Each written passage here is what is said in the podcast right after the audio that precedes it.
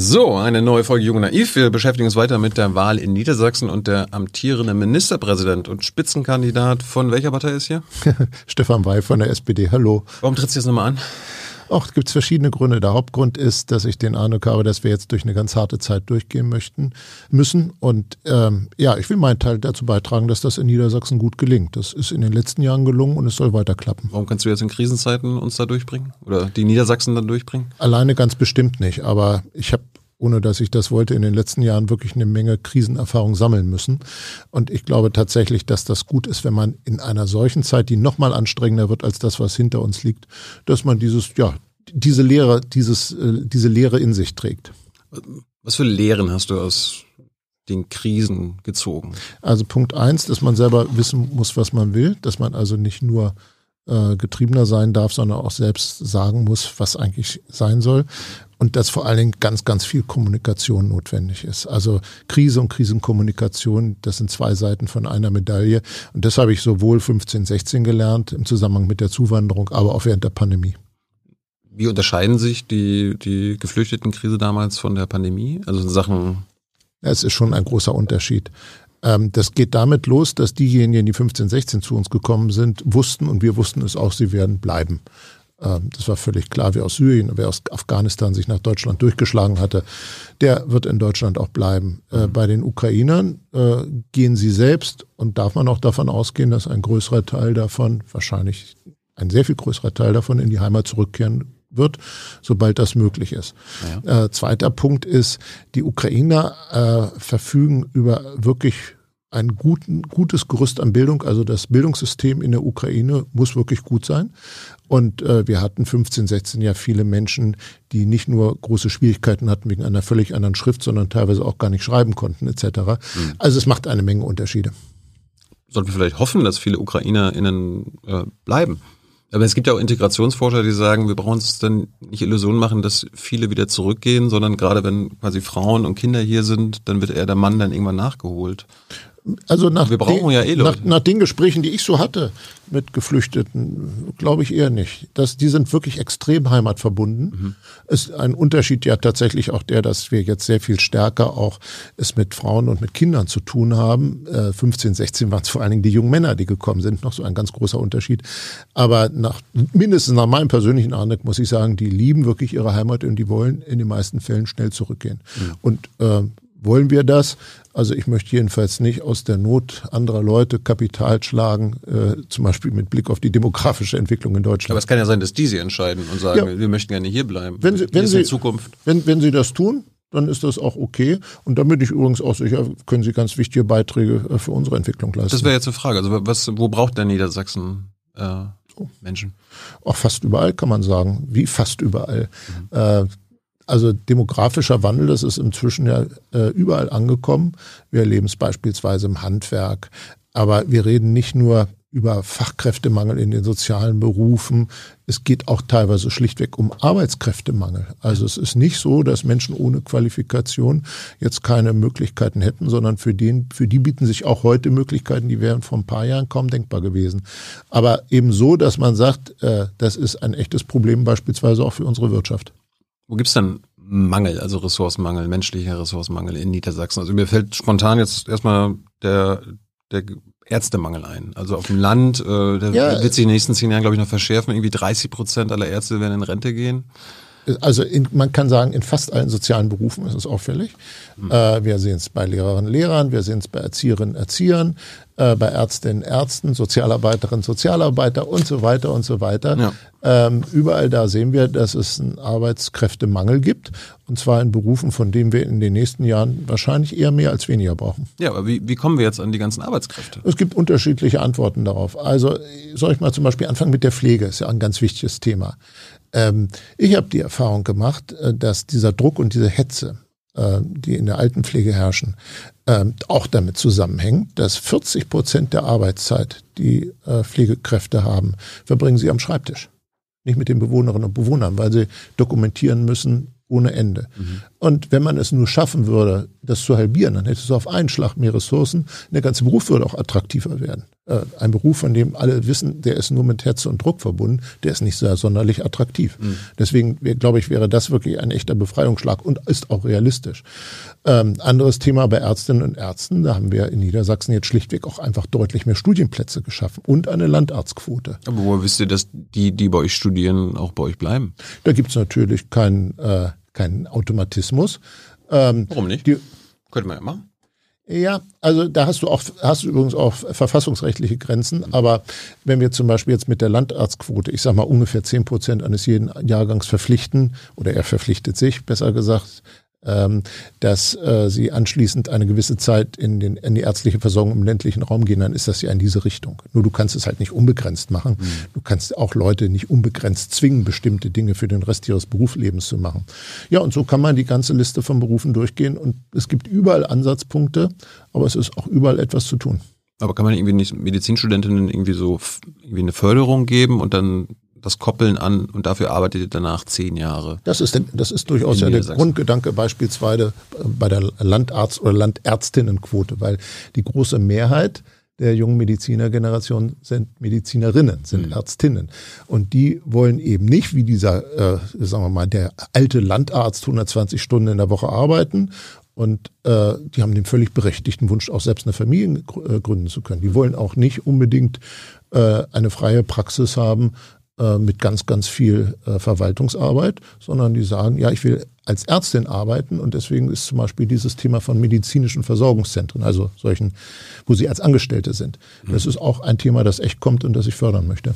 Wir haben ja vor, äh, im Vornherein aufgerufen zu Fragen und Themen, die die Zuschauer aus Niedersachsen interessiert. Und da war häufig das Feedback, äh, ich wohne auf dem Land und äh, wenn ich ins Krankenhaus muss oder zum Kinderarzt, das ist 30, 40 Minuten entfernt ist das zu weit weg? Das hängt davon ab, um was es geht.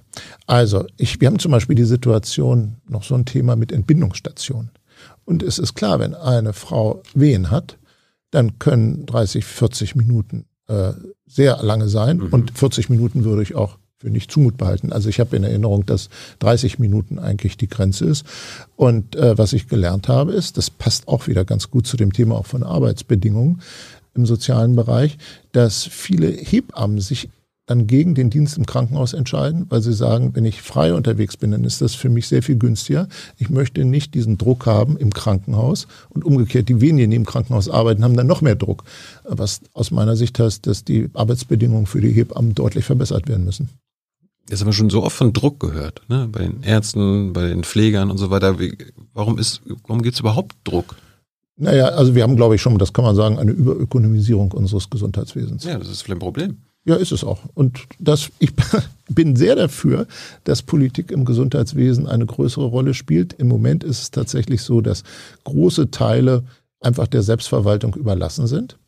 Und ähm, das hat dann unter anderem zur Folge, dass man sich gegenseitig eben auch blockiert. Aber das hat ist auch, äh, sagen wir mal, diese Industrialisierung von Pflege hat ihre Ursache darin, dass man dann am Ende jetzt nur noch nach den Zahlen geht. Ähm, ich hoffe, dass die Ampel in dieser Legislatur, wie sie sich vorgenommen hat, insbesondere auch zu einer Reform von diesem DRG-System kommt. Ich habe gehört, du sitzt da in der SPD ganz oben, kannst ja mal anregen. Ja, ich bin nicht ganz oben, ich bin in Niedersachsen ziemlich weit oben. Ähm, das sind alles Fragen, die auf der Bundesebene entschieden werden und da drücke ich und dränge ich auch sehr. Aber kannst du denn nicht irgendwie als Ministerpräsident im Bundesrat eine Initiative starten oder so? Hat schon gegeben. Und? Ja, hat auch Erfolg. Und äh, die Antwort der Bundesregierung ist ja die, ja, wir haben was vor. Und jetzt hoffe ich sehr, dass es auch tatsächlich kommt. Und frage und dränge auch nach. Du sag mal, Kira, ganz unter uns, du bist die Jüngste hier? Ja. Warum arbeitest du hier eigentlich? Na, weil wir das beste Journalismusformat in Deutschland sind und weil hier keine Werbung läuft. Und woher kommt die Kohle für dein Gehalt? Per Banküberweisung oder PayPal von den Leuten, die uns zuschauen oder zu hören. Wie das geht? Seht ihr in der Podcast-Beschreibung. Gibt es privatisierte Krankenhäuser in Niedersachsen? Ja, ja, klar gibt es. Was soll das denn werden? Naja, die sind äh, Krankenhäuser, die brauchen wir. Äh, die könnte man ja rekommunalisieren. Ja, das setzt erstmal voraus, dass der Eigentümer sagt, ich will die nicht mehr haben. Ähm, und die meisten privaten Eigentümer bekanntlich machen eine gute Rendite und sagen deswegen nicht, dass das, das ist ja vielleicht ein Problem. Das ist beim ja, Druck. Ich bin auch kein Freund von diesen Privatisierungen im sozialen Sektor. Nur da, wo es geschehen ist, da kommt man nicht drum rum. Man das, kann man, das kann man nicht umkehren? Nein, das kannst du nicht ohne weiteres umkehren. Wie willst du das machen? Man könnte ja quasi die Pflegebedingungen äh, verschärfen, so dass es dann quasi für die nicht mehr rentabel wird.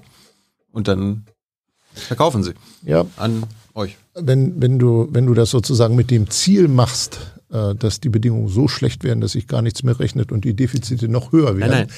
dann hast du in erster Linie die kommunalen und die frei gemeinnützigen, die leiden. Nein. Die leiden weit vor den privaten. Stefan, ich meine, die Bedingungen werden so gut in den Krankenhäusern, dass der Standard äh, so, so hoch wird, mhm. dass es für private Krankenhäuser halt nicht mehr profitabel wird.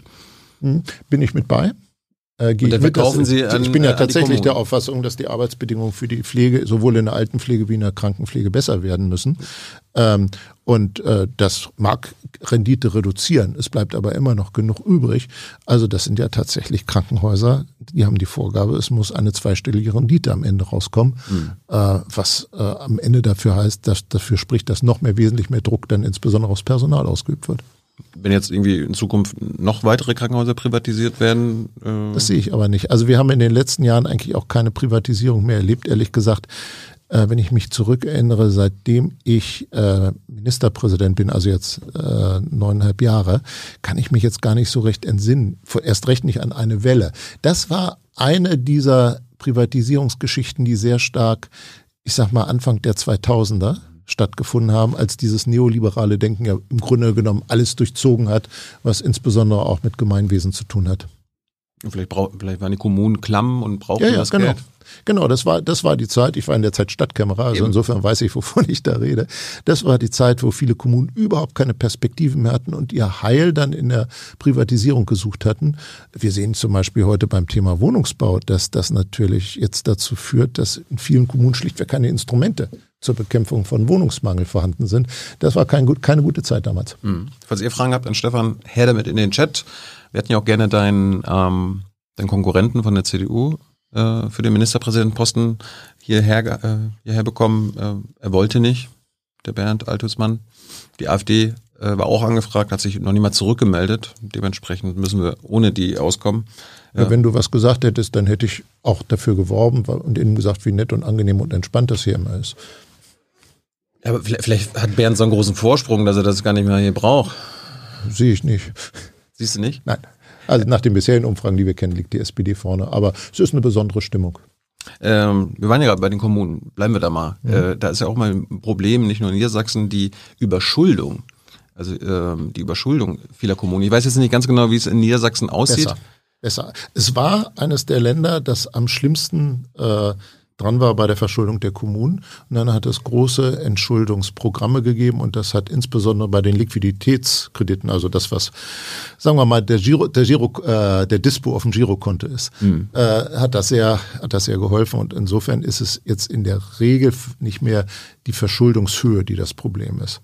Aber viele sind immer noch verschuldet. Äh, vielleicht nicht mehr überschuldet, aber verschuldet und ich habe jetzt in den letzten Monaten gelernt, zwei Drittel aller Investitionen in Deutschland wird durch Kommunen geleistet. Und das Problem ist halt, wenn die überschuldet sind oder hohe Schulden haben, dann überlegen sie sich zweimal, ob sie irgendwie ein Schwimmbad bauen oder irgendwie an der Schule investieren oder vielleicht auch das Krankenhaus äh, verkaufen.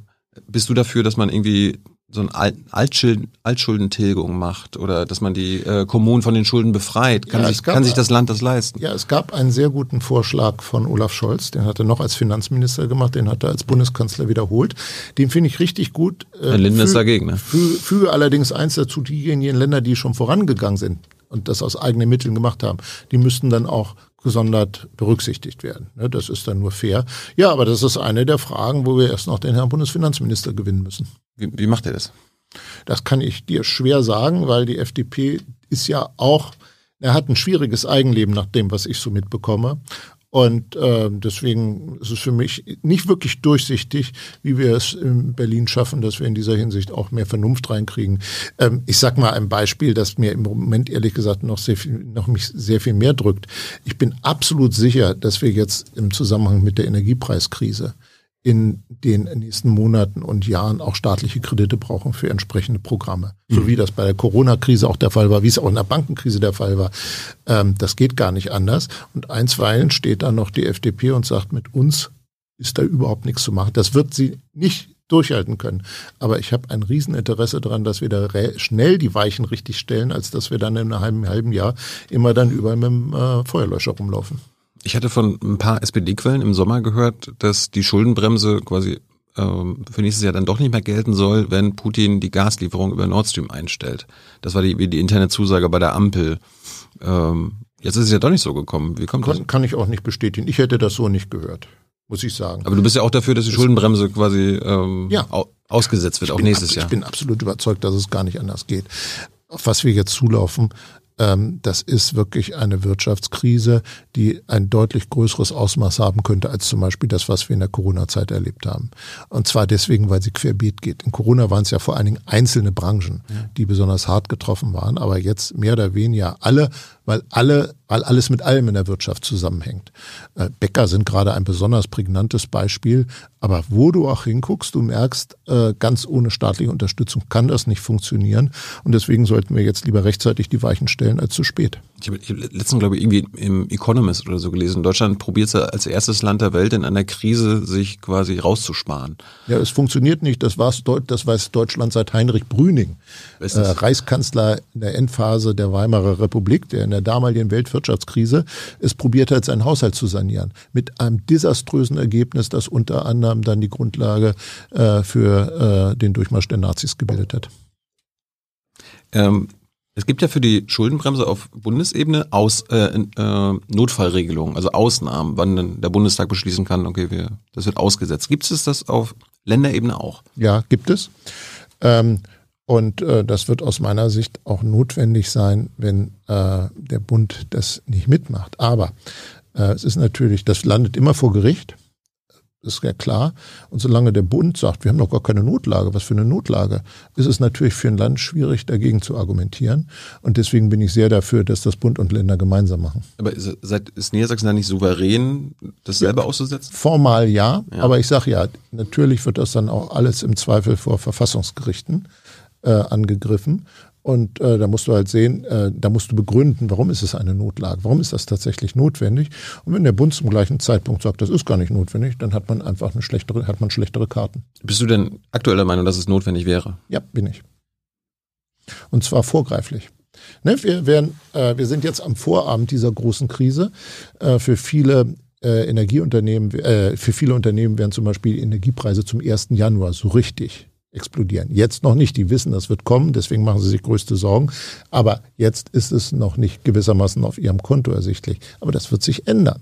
Und deswegen müssen wir jetzt auch wissen, was wir machen und können nicht im Januar oder im April anfangen, darüber nachzudenken.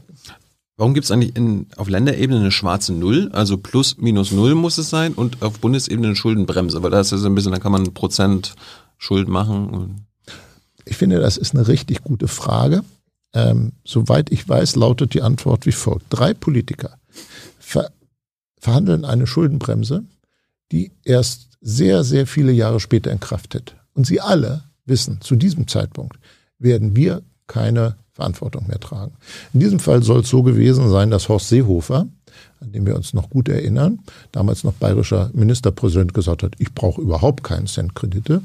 Und ich weiß nur nicht, warum der damalige Vertreter der SPD, ich glaube, das war Per Steinbrück, sich darauf mit eingelassen hat. Jedenfalls so ist das gekommen, dass der Bund einen größeren Spielraum hat als die Länder. Und das ist natürlich grundfalsch. Könntet ihr ändern, oder? Ja, wir haben keine Zweidrittelmehrheit, leider, wie du weißt. Hat Niedersachsen damals zugestimmt?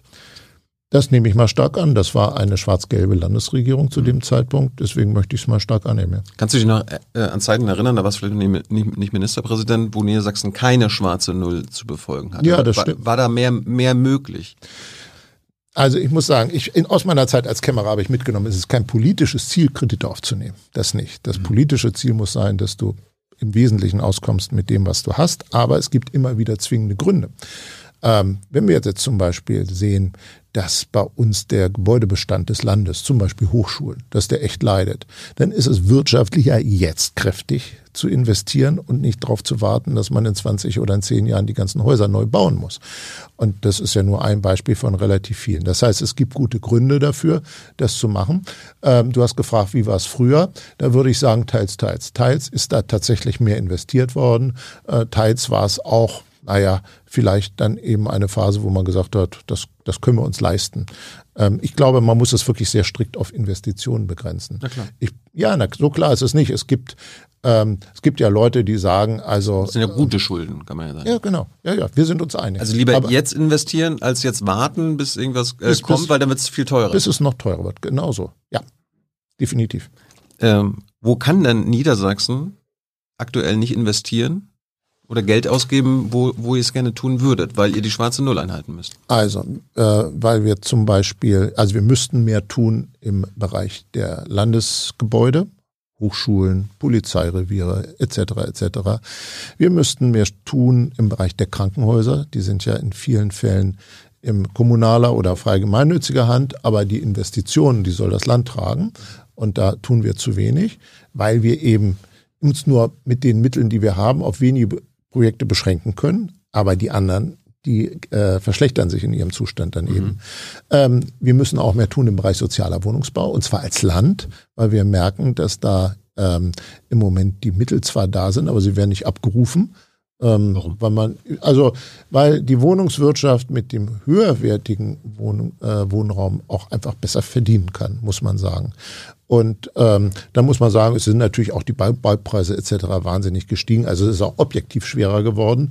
Aber äh, wir müssen unbedingt zu einem Zustand zurückkehren, den äh, Schwarz-Gelb mal Anfang der 2000er Jahre beendet hatte. Da hatte das Land eine eigene Wohnungsbaugesellschaft und die ist privatisiert worden. Das war grottenfalsch. Ich wollte gerade fragen, echt? Ja, und zwar aus heutiger Sicht zu einem Spottpreis. Also da im Nachhinein kannst du nur tief in die Tischkante beißen. Aber egal, äh, wir müssen das haben, weil das System, das wir haben, äh, ist meines Erachtens einfach falsch. Wir fördern, wir, wir fördern immer den Bau einer Wohnung, für die wir anschließend ein Belegungsrecht haben oder die Miete reduziert ist. Aber nur für eine befristete Zeit. Und wenn diese Zeit abgelaufen ist, dann kannst du entweder von vorne anfangen mit der Förderung oder aber ähm, die Wohnung fällt eben aus, äh, wird behandelt wie im freien Wohnungsmarkt, also mit entsprechend höheren Mieten. Das erleben wir gerade in Niedersachsen. Wir haben wirklich einen Bedarf nach bezahlbarem Wohnraum und äh, gleichzeitig wird die Zahl der Belegrechte kleiner. Und da möchte ich lieber möglichst viele Wohnungen im öffentlichen Eigentum haben, dann haben wir es nämlich auf Dauer. Mehr Geld für die Länder könnte man ja auch über eine Vermögensteuer bekommen. Weil ich meine, die würde ja äh, exklusiv den Bundesländern zur Verfügung stehen. Wo ist denn deine Bundesratsinitiative? Auch die hat es alles schon gegeben. Das ist ja, ich glaube, jetzt in fünf SPD-Wahlprogrammen auf Bundesebene gewesen. Ähm, Es lässt sich, hat sich jeweils nicht durchsetzen lassen.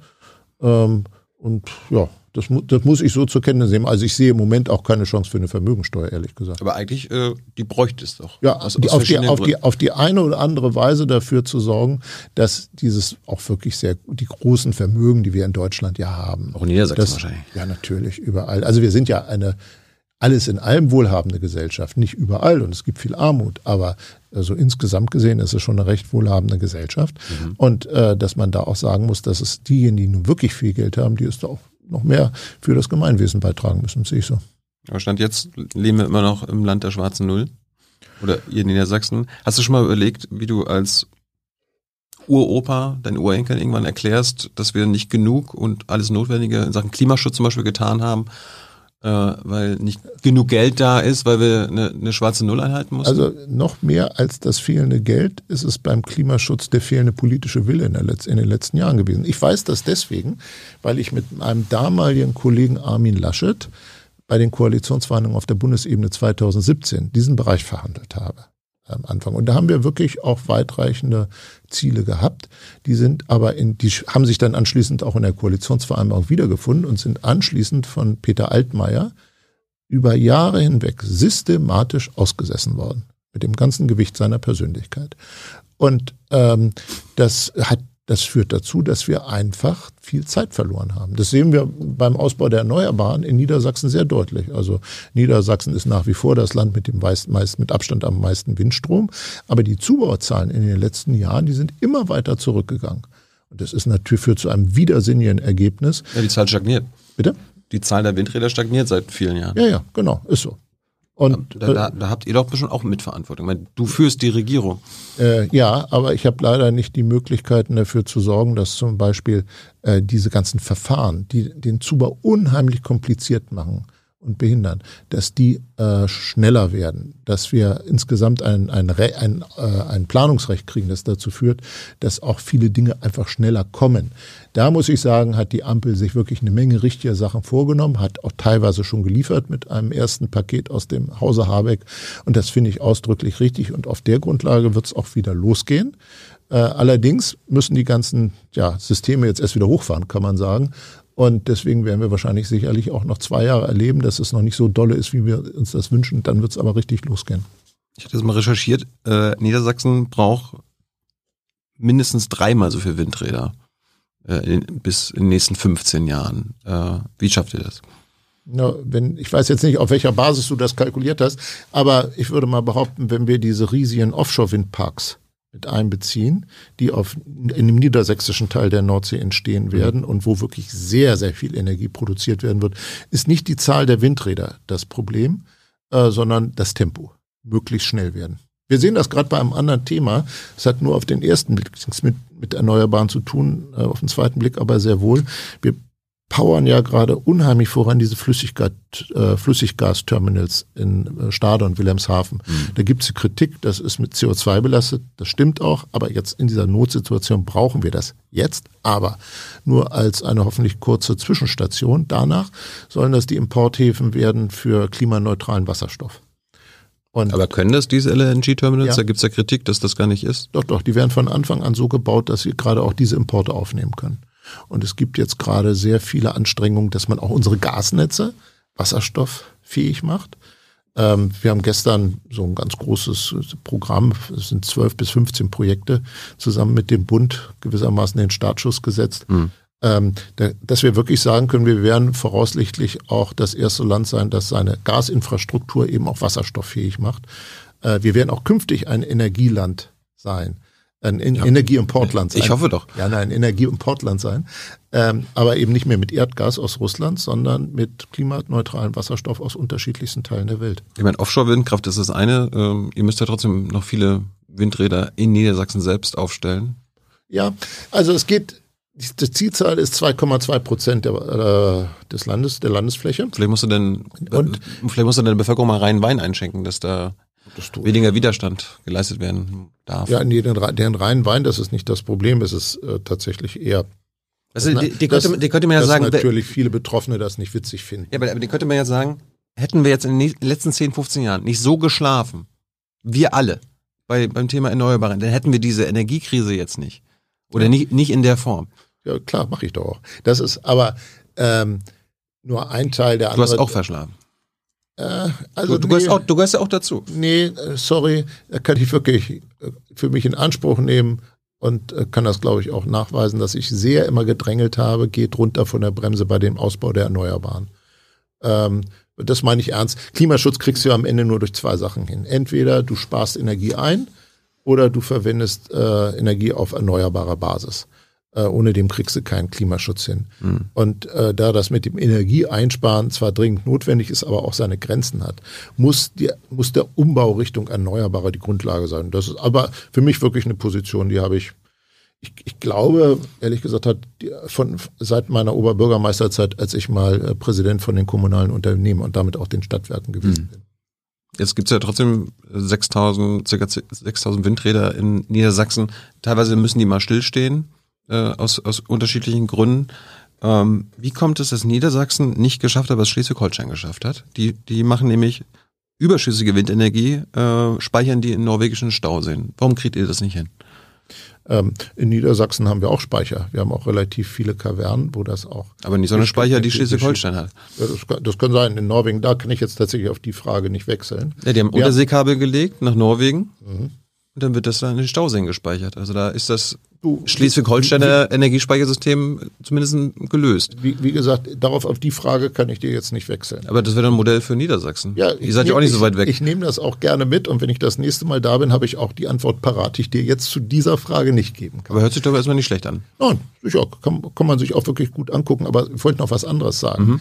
Wir müssen ja sehen, dass in den letzten Jahren ähm, äh, mit dem Zubau von den Erneuerbaren äh, immer wieder das Problem aufgetreten ist, dass äh, der Atomstrom und der Kohlestrom äh, eine Menge vom äh, Stromnetz blockiert hat. Mhm. Ähm, das ist auch ein wesentlicher Punkt, warum ich auch glaube, dass es mit den Erneuerbaren jetzt wesentlich deutlicher vorangehen wird. Denn mit Atomausstieg und mit Kohleausstieg ähm, wird da auch einfach im Netz sehr viel mehr frei und damit wirst du diese Situation tendenziell sehr viel weniger haben. Mhm. Dann habe ich auch noch mal geguckt, der Solarausbau äh, geht auch nicht wirklich voran. Ich meine, klar, ihr baut jedes Jahr immer ein bisschen mehr Solarpanels, aber weit unter dem gesteckten Ziel. Wie kommt das? Ja, wahrscheinlich deswegen, weil die Niedersachsen typischerweise, wenn sie so an, an ihr typisches früheres Wetter denken, sagen, na, wir sind jetzt nicht in erster Linie das Sonnenland. Äh, das ändert sich aber bedauerlicherweise gerade, wie wir in diesem Winter, äh, Sommer wieder gesehen haben. Hast du Solarpanels auf dem Dach? Ja. Auf deiner Staatskanzlei oder auch zu Hause? Zu Hause. Äh, lebst du autark? Hast du, hast nein, du, hast du, nein, nein, nein, nein. Das, ich, über, ich überlege, du, könntest, du könntest eine Batterie haben zu Hause und, und Spaß. Nein, nein, nein, ich lebe nicht autark. Wir haben, wie gesagt, PV auf dem Dach und wir haben unser Haus gedämmt und wir haben auch eine gute Heizung, die jährlich äh, ob geschaut wird, ob sie noch immer richtig eingestellt ist. Aber autark sind wir nicht. Ist das ein Ziel? Ich kann aber was anderes sagen, was, ja, es wäre wär ein Ziel. Und da bin ich auf der guten Seite, dass ich in Hannover lebe. Wir leben in Hannover. Und die dortigen Stadtwerke sind echte Vorreiter bei kommunaler Wärmeplanung. Und die haben vor, wenn ich das recht ändere, 2026 oder 2027 tatsächlich die kommunale Wärme, und wir sind da Kunde, äh, auf erneuerbare Basis nachzuweisen, also insbesondere auf Basis von Biomasse. Und ja, also insofern, da haben es die Hannoveraner besser als die meisten anderen, denn da sind die Stadtwerke Hannover, Inner City heißen die genau genommen, äh, Vorreiter, Ende mhm. des Werbeblocks. Ja, jetzt bist du ja seit 2013 Ministerpräsident. Erst in der Koalition mit den Grünen, damit jetzt mit der CDU die letzten fünf Jahre. Was konntest du oder was konntet ihr als SPD in den letzten fünf Jahren mit der CDU nicht umsetzen, was ihr gerne umgesetzt hättet? Ein großer Punkt ist das, was wir eben besprochen hatten, die Investitionen. Also äh, die niedersächsische CDU, ich glaube die CDU insgesamt hat ein extrem orthodoxes Verständnis von Finanzpolitik und von Schuldenbremse. Und tatsächlich. Ein Fetisch, ist, ne? Bitte? ist so ein Fetisch. Ja, ein Fetisch kann man schon sagen. Ähm, ich nenne es manchmal eine Motztrans, das geht aber in die gleiche Richtung. Ähm, und ähm, das führt dazu, dass wir diese Themen, wie können wir eigentlich unsere vorhandenen Mittel so hebeln, dass wir mehr investieren können, dass die mit denen äh, schlichtweg nicht zu diskutieren sind. Aber ich dachte, du hast jetzt irgendwie konkrete Projekte, die mit der CDU nicht möglich waren ja. oder mit den Grünen so. davor nicht möglich waren. Ich sage dir ein Beispiel, dieses Thema Landeswohnungsbaugesellschaft, also Nachfolge für diese privatisierte Landeswohnungsgesellschaft. Das ist ein ganz konkretes Thema. Äh, da sagt mein Koalitionspartner, nee, da mache ich nicht mit. Äh, darüber kann man sich ärgern oder man kann es lassen, aber jedenfalls muss man zur Kenntnis nehmen. Und das ist einer der Gründe dafür, warum ich nach den Landtagswahlen wieder in eine rot-grüne Konstellation gehen möchte. Du hast ja schon mit den Grünen regiert. Was war mit denen nicht möglich? Da war ja auch nicht alles möglich. Ja, da, da, ja da also die Summe der Probleme bleibt immer gleich und du hast und äh, du hast auch äh, in, keine Koalition ist eine Liebesbeziehung. Aber mit den Grünen gibt's meistens eine völlig andere Konstellation. Da muss man sich nicht über die Ziele streiten ähm, sondern äh, gelegentlich über Tempo und Schrittfolge und was geschehen muss, damit die anderen mitgehen. Die wollen können. schneller als du sein. Oder? Ja, manchmal äh, würde ich sagen, sind sie unrealistisch in ihren Erwartungen und da muss äh, ist dann Aufgabe der Sozi-Seite, äh, da ein bisschen, äh, so, äh, äh, bisschen Realismus mit reinzubringen. Ähm, aber das, da man sich im Ziel einig ist, finde ich, sind das die angenehmeren Diskussionen, als wenn du schon dich über das Ziel streiten musst. Haben die Grünen jetzt, äh, mit denen du regieren willst, unrealistische Erwartungen oder Forderungen? Ähm, naja, wenn ich mir das Parteiprogramm der Grünen anschaue, dann steht da vieles drin. Da kann ich sagen, nee, das wird, wird so nicht funktionieren. Was denn? Ach, zum Beispiel Wahlalter 14. Ja, ich bin für Wahlalter 16, definitiv. Wahlalter 14 finde ich umgekehrt viel zu früh. Mhm. Nur mal so als Beispiel. Ähm, oder ein anderes Thema ist, äh, die Grünen haben das mit dem Wolf, das klingt in der Großstadt ein bisschen seltsam und äh, es ist nur so, dass wir. Bist du kein Freund vom Wolf? Ja, ich bin schon Freund vom Wolf, aber wir haben inzwischen haben wir einfach eine gefestigte große Wolfspopulation und die wird immer größer. Schön. Äh, ja, das. Die äh, hilft den Jägern, da, wild äh, zu jagen. Das sag mal, sag mal den Schäfern. Und das sagt auch mal den Jägern, die sind nämlich wirklich nicht happy damit. Und ich finde es richtig, dass der Wolf angesiedelt ist und er soll auch wirklich seinen Lebensraum in Niedersachsen haben. Nur man muss sehen, dass es im Moment eigentlich für den Wolf keinen natürlichen Feind gibt. Im Gegenteil, er ist der natürliche Feind für manche andere Lebewesen. Und deswegen finde ich, dass man da schon in eine vernünftige Regulierung rein muss. Denn äh, so, so ansonsten würde es immer weitergehen. Da habe ich, da hab ich die letzten Jahre gelernt, dass der Wolf immer auch gern zu Boomern gemacht wird, weil die, die Schäfer ja so verzweifelt sind, weil sie zum Beispiel keine äh, Herdenprämie bekommen, so dass sie, dass quasi jedes Schaf, was gerissen wird, quasi in wirtschaftliche nee. äh, Sorgen bereitet. Nee, ich habe ja mit vielen von denen geredet. Die haben ja eine sehr enge emotionale Verbindung zu ihren Tieren. Also es geht nicht nur nach dem Motto, da ist ein, Bis da, sie geschlachtet da. Da ist ein, da, ja, gut, und aber vor allen Dingen werden sie geschoren erstmal. Ähm, da ist nicht nur so nach dem Motto, so da ist mir jetzt ein Wirtschaftsgut abhanden gekommen, dafür hätte ich gern äh, Geldersatz, sondern da geht es schon um viel mehr und das muss man, muss man auch respektieren. Was sind deine drei größten Erfolge als Ministerpräsident? Ähm, das geht ganz am Anfang los. Äh, ich glaube wirklich, dass unser Einsatz gegen ein Endlager in Gorleben nicht nur für äh, nicht nur für die Leute dort, sondern für ganz Niedersachsen eine unglaubliche Entlastung mit sich gebracht hat. Das war über Jahrzehnte hinweg so ein richtiger Riss, der auch durch die Gesellschaft ging. Und einmal im Jahr hatten wir dann so bürgerkriegsähnliche Verhältnisse bei den Castortransporten. Mhm. Ähm, und das ist uns wirklich gleich am Anfang gelungen das zu verändern. Und heute ist Gorleben der einzige Standort, der bei der Endlagerdiskussion draußen ist.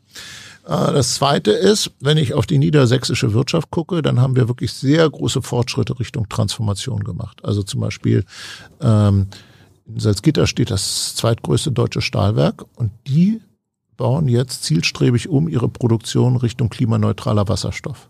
Das ist für den Klimaschutz echt ein richtiger Fortschritt, aber eben auch für sichere Arbeitsplätze. Und das der, was, worum es mir eigentlich im Kern geht, auch wie ich dich kenne, werden wir noch über Volkswagen reden, ähm, auch bei den ganzen Umbauprozessen bei Volkswagen. Das äh, ein bisschen am, am, ja, würde gibt, mich, gibt ja andere Transformationsbereiche. Würde mich wundern, wenn ich ähm, wenn ähm, also mir kommt es wirklich darauf an, dass wir dieses Thema Arbeit und Umwelt beides hinkriegen. Also dass Niedersachsen am Ende dieser Transformation große Beiträge zum Klimaschutz geleistet hat, aber immer noch wirtschaftlich stark ist und Arbeitsplätze bietet.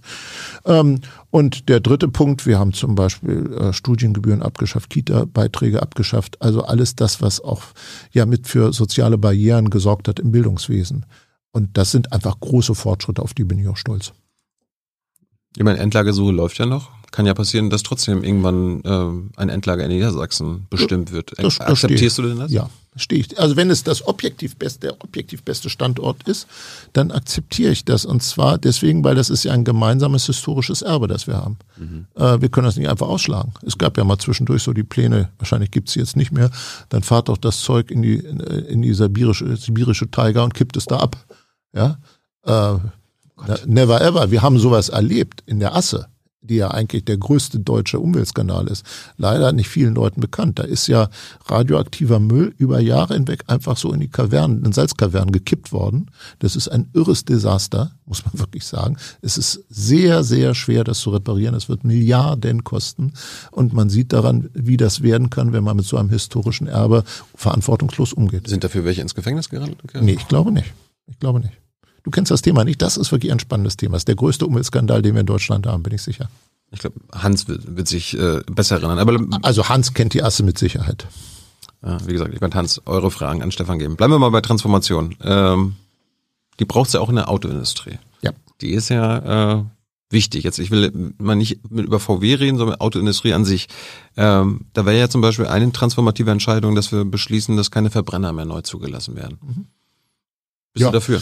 Habe ich kein, inzwischen kein Problem mehr damit. Inzwischen? Und zwar, ja, und zwar deswegen, weil ähm, die natürliche... Weil VW kein Interesse mehr hat. Nein, weil die natürliche Transformation so weit fortgeschritten ist.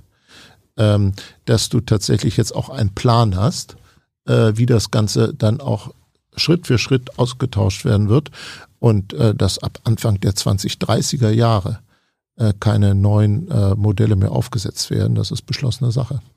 Und es entscheidet jetzt übrigens auch zunehmend der Markt. Wir haben inzwischen ja wesentlich höhere Zulassungszahlen bei den Elektroautos als mhm. beim Diesel. Aber leider nicht so wie in Norwegen zum Beispiel, wo fast jedes neu zugelassene mittlerweile ein E-Auto ist. Bei uns ist es so 20 Prozent. Ja, wir haben aber auch im Moment auch nicht, nicht genug Elektroautos. Also das größere Problem ist derzeit tatsächlich, dass zum Beispiel durch Halbleiterkrise und manches andere mehr, äh, wir noch gar nicht mal alle Wünsche äh, berücksichtigt sehen. Das stimmt. Ne? Ich weiß das auch aus eigenem äh, erleben. Ich wollte mir eigentlich so vor drei Jahren mein nächstes Auto kaufen und das sollte ein elektrischer werden. Aber wenn ich dann höre, wie lange die Lieferfristen sind, warte ich dann lieber aufs nächste Modell, ehrlich gesagt. musst du halt nicht bei VW bestellen. Naja, aber da sind doch die besten Autos, oder? Du kannst, privat kannst du doch frei entscheiden. Ende des Werbeblocks. Äh, aber hast du es gerade ernst gemeint, dass wir die Verbrenner aber austauschen mit E-Autos? Na, nein, dass sie nach und nach dadurch ersetzt werden. Klar, das ist doch das, was de facto aber, aber wir haben, wir haben doch zu, also jeder Verkehrsexperte, der sich mit der Verkehrswende und Zukunft beschäftigt, sagt, wir können jetzt nicht 60 Millionen Kfz, die in Deutschland bisher, also bisher zugelassen sind, durch E-Autos ersetzen. Weil dann, nach und nach. Dann, die, das ist ja keine Verkehrswende. Die gehen ja nach und nach aus dem Verkehr raus. Deswegen ist das natürlich auch ein Prozess. Du kannst das nicht schlagartig machen. Ja. Nach und nach gehen die Verbrenner raus und die ähm, die äh, äh, Elektroautos kommen rein und das geht los beim Kauf, aber na, danach mit einer gewissen zeitlichen Verzögerung äh, setzt sich das dann ja auch bei den Weiterverkäufen fort. Ich, ich meine, wir haben jetzt 50 Millionen angemeldete PKWs in Deutschland. Sollen wir die also in 30 Jahren durch 50 Millionen E-Autos ersetzt haben? Nee, das glaube ich eher nicht. Und zwar deswegen, weil wir bis dahin hoffentlich zum Beispiel einen ganz anderen ÖPNV und SPNV in Deutschland haben. Also Verkehrswende wird auch zu einer Reduzierung von Autos führen. Ja. Äh, aber gerade so im, in einem, im ländlichen Raum, also in so einem Flächenland, da wird es auch weiter Autos geben.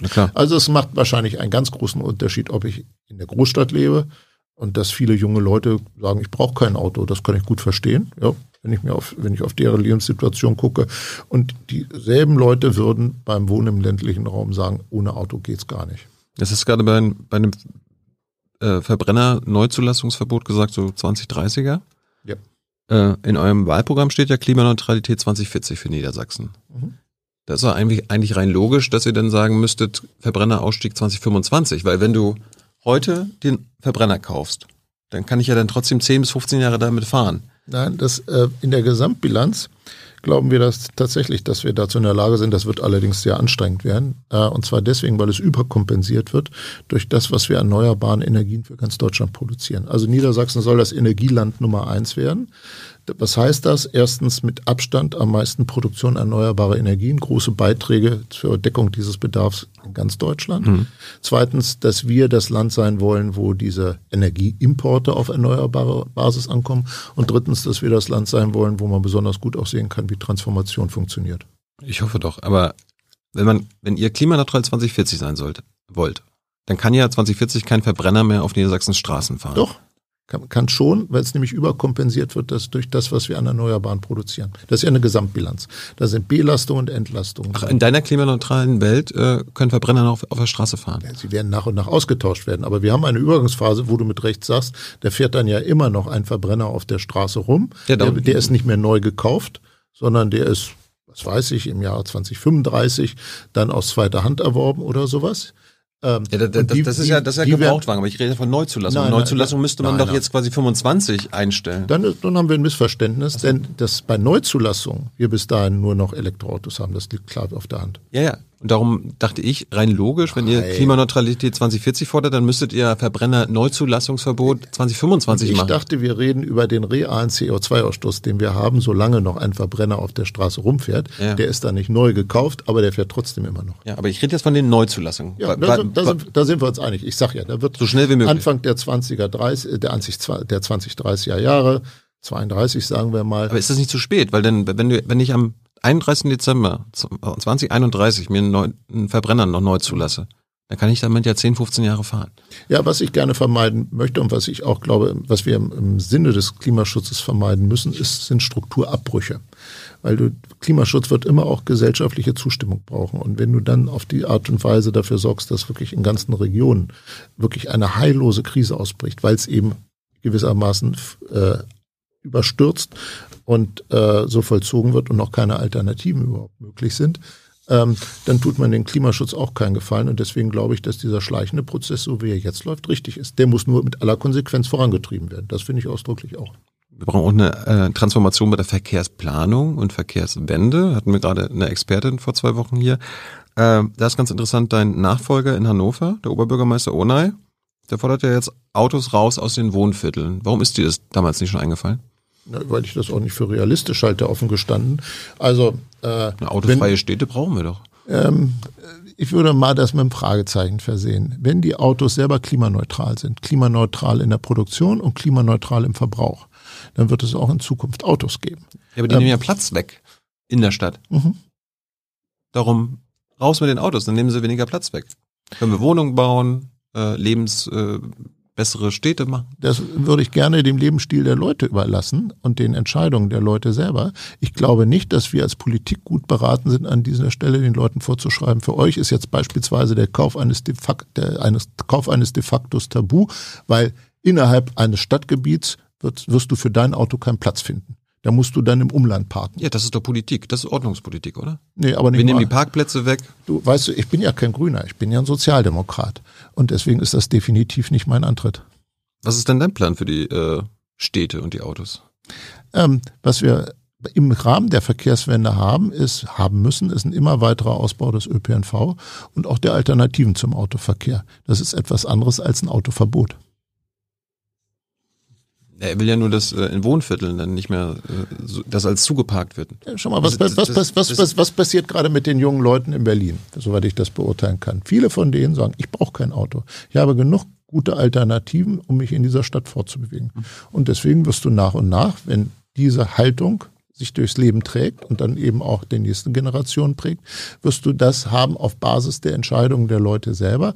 Aber jetzt zu versuchen, gewissermaßen mit der Brechstange denen zu sagen, hiermit wird euch euer Auto verboten, da wünsche ich aber viel Vergnügen, Ja, was die Reaktion angeht. Das kann man ja so über 10, 15 Jahre machen und sagen, okay, hier, Ja, unser Ziel ist, in Ja. Niedersachsen, die Städte sind autofrei. Das ist eine Diskussion, die ich tatsächlich häufig auch mit den Grünen habe. Ne? Die sagen so, jetzt muss das aber zack, zack äh, umgesetzt werden. Und ich sage, wir müssen erstmal die entsprechenden Voraussetzungen dafür schaffen. Dann allerdings können wir gerne auch konsequent sein, nur dann wird es gar nicht mehr notwendig sein, denn dann treffen Leute auch ihre Lebensentscheidung so, wie es für sie vernünftig ist. Und wenn es attraktive Alternativen gibt, wirst du jedenfalls in der Großstadt deutlich weniger Autos haben, aber im Flächenland immer noch.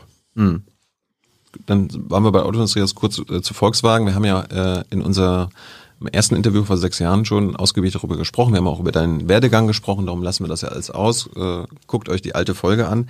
Äh, bei Volkswagen, da fordern ja nicht nur die FDP und die Grünen, dass kein Kabinettsmitglied mehr und auch, auch damit du als Ministerpräsident nicht mehr im Aufsichtsrat sitzt. Äh, unterstützt du das? Nein, halte ich für falsch. Und zwar deswegen, weil ich wirklich genug eigene Erfahrungen habe, wo ich gemerkt habe, wie wichtig es für die Landesentwicklung ist. Aber du darfst ja Äh, nicht drüber das- reden, dann wenn als Ja, darf, da, Aufsichtsrat- darf, darf ich in der Tat nicht. Aber deswegen Das ist ein Problem. aber deswegen, ja, das ist so. Aber zu dem Problem stehe ich, weil ich die Ergebnisse kenne und die sprechen eindeutig dafür. äh, Volkswagen Ich könnte ein bisschen ausführen, wenn du magst. Also ich sag's mal an einem Beispiel. Salzgitter gehört zu den Städten, die in Niedersachsen eigentlich besondere, äh, immer wieder besondere Strukturprobleme haben. So, das ist auch eine Stadt, ich sag mal, von alter äh, Industrie und da steht ein großes Volkswagenwerk, 7000 äh, äh, Arbeitsplätze, die machen vorwiegend Motoren, Verbrennermotoren, haben keine Zukunft. So, ähm, jetzt wird da eine Gigafactory entstehen und Volkswagen wird da sein Batteriegeschäft weltweit konzentrieren, so dass wir wirklich sagen können, dass das Strukturwandel ist in die richtige Richtung und ohne, dass die Stadt schwächer wird, sondern stärker wird. Das ist aber nicht vom Himmel gefallen. Für solche Entscheidungen brauchst du lange Diskussionen und du brauchst auch, wie soll ich sagen, die notwendige Power. Und das ist einfach ein großer Vorteil in dieser Hinsicht. ähm, findest du es richtig, dass äh, Porsche jetzt an die Börse gebracht wird?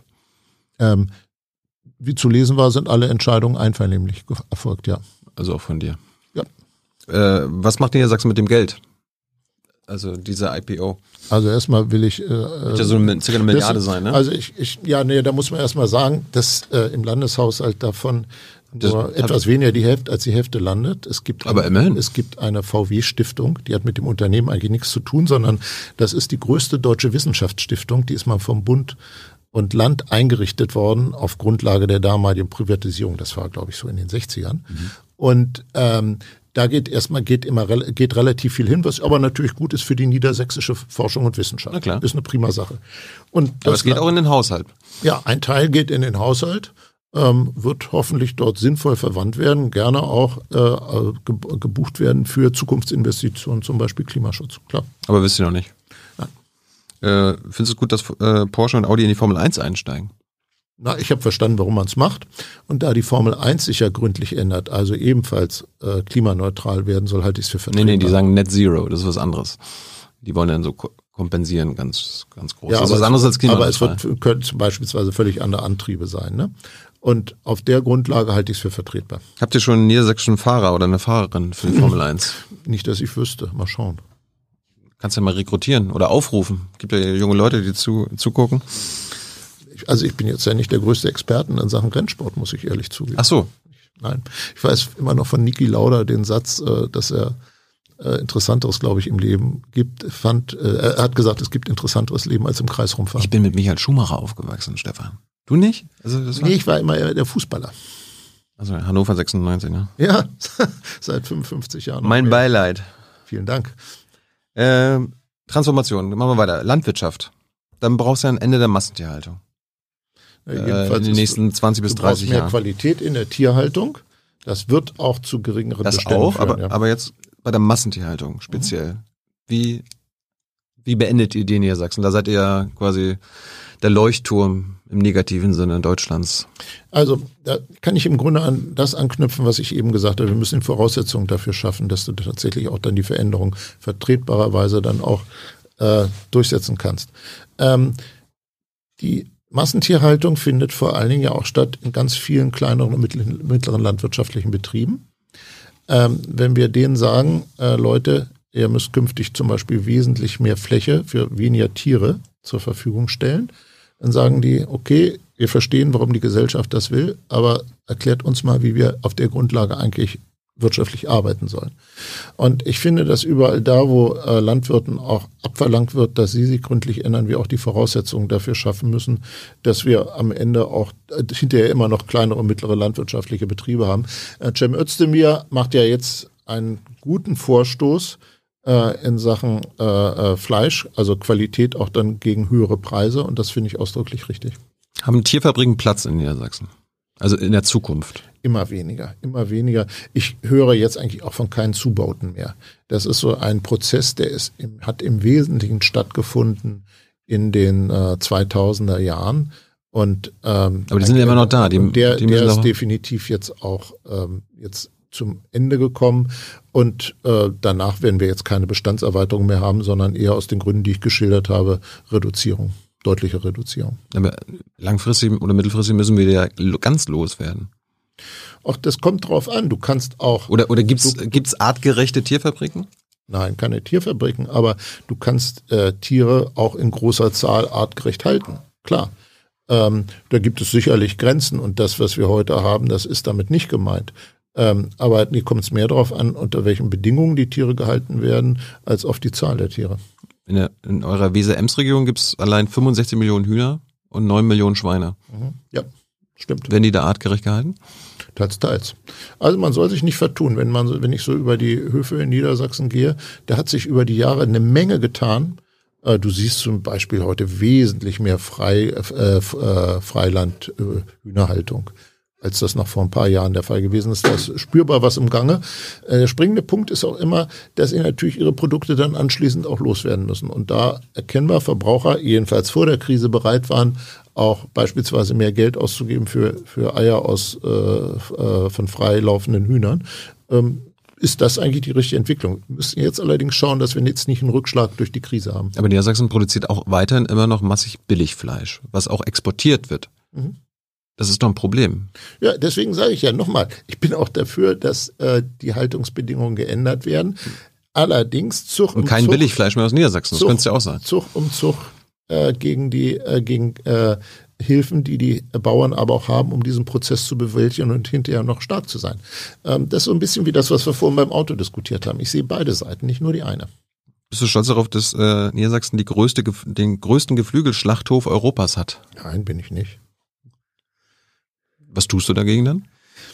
Wie ich eben sagte, ich unterstütze sehr diese ganzen Bewegungen in der Landwirtschaftspolitik, dass wir dazu kommen, dass wir auch für mehr Qualität mehr bereit sind zu geben. Ähm, das ist jetzt übrigens in den Zeiten der Inflation natürlich nochmal schwieriger geworden als vorher.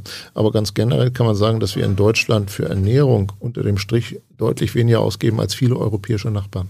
Kennst du die Arbeitsbedingungen in diesen Geflügelschlachthöfen? Aber ja, ich habe mich mit dem Thema, Thema sehr intensiv äh, befasst, das kannst du glauben. Da, da arbeiten ja am wenigsten quasi in Niedersachsen, sondern meistens Leiharbeiter aus Osteuropa, wo dann der Mindestlohn umgangen wird und so weiter.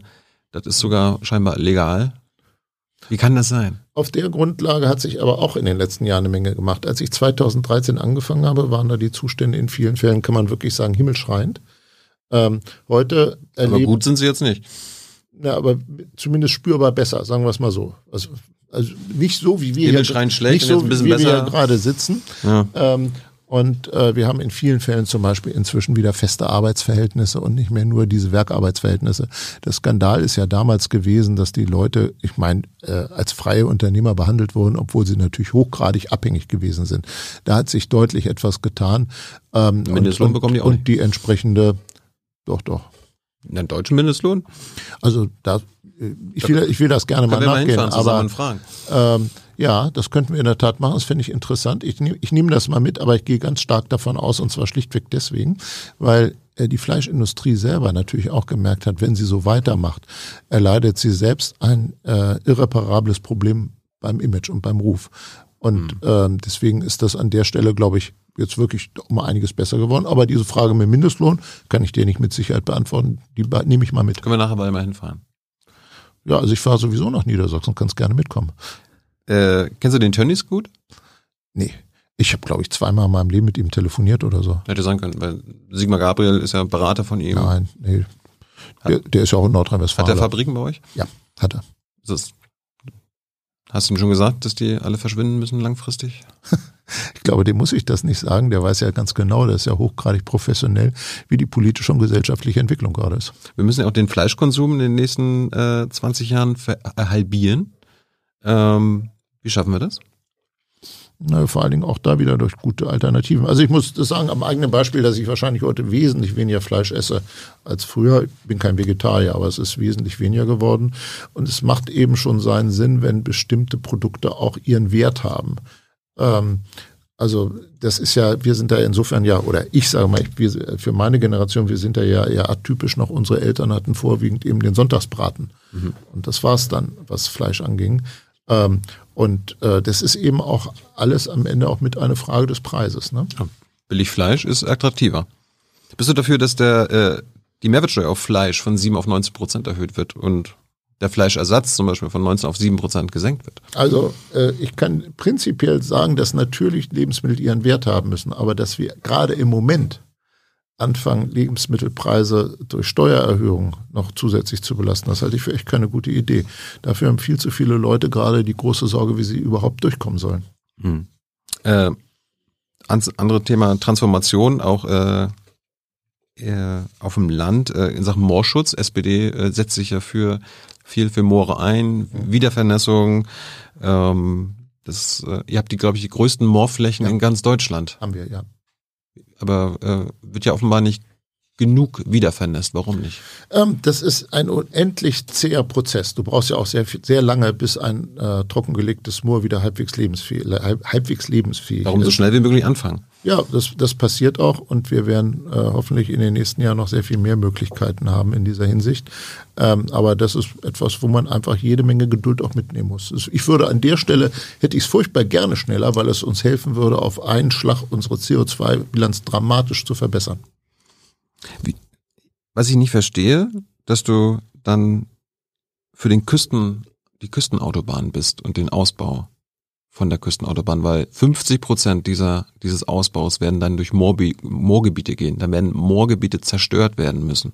Ja, warte mal ab. Im Moment ist ja tatsächlich die Planung noch so weit im Vorfeld, dass diese Aussage, naja, also keine harte ist. Es ist selbstverständlich, dass bei der konkreten Planung. Die Bauplanung sieht das vor, 50 Prozent durch Moorgebiet. Wer sagt dir das? Durch aktives Moor? Das glaube ich nicht. Doch.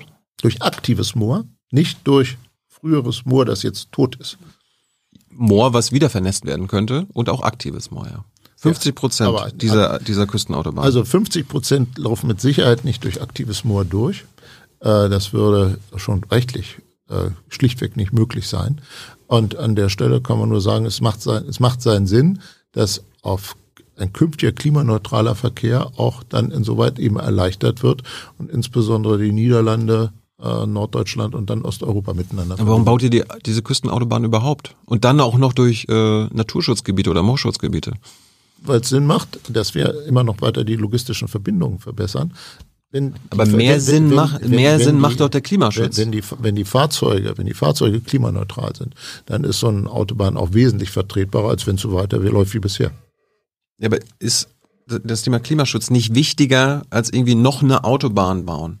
Ja, du musst ja sehen, wenn du den Nachweis auch leisten, liefern kannst, dass beispielsweise für die jede Menge ähm, äh, äh, Lastwagenverkehre, die wir gerade da haben, eine direkte Verbindung wesentlich günstiger ist und wir mal davon ausgehen, dass dieselben Lastwagen künftig auch um einiges ähm, dann eben auch äh, Klima, also äh, klimaschonender sind bis hin zur Klimaneutralität, was ja das Ziel sein muss, dann glaube ich, dann werden sich auch die Bilanzen da verändern. Aber da sind wir doch bei, bei der Verkehrswende. Das Ziel muss doch sein von der Straße auf die Schiene.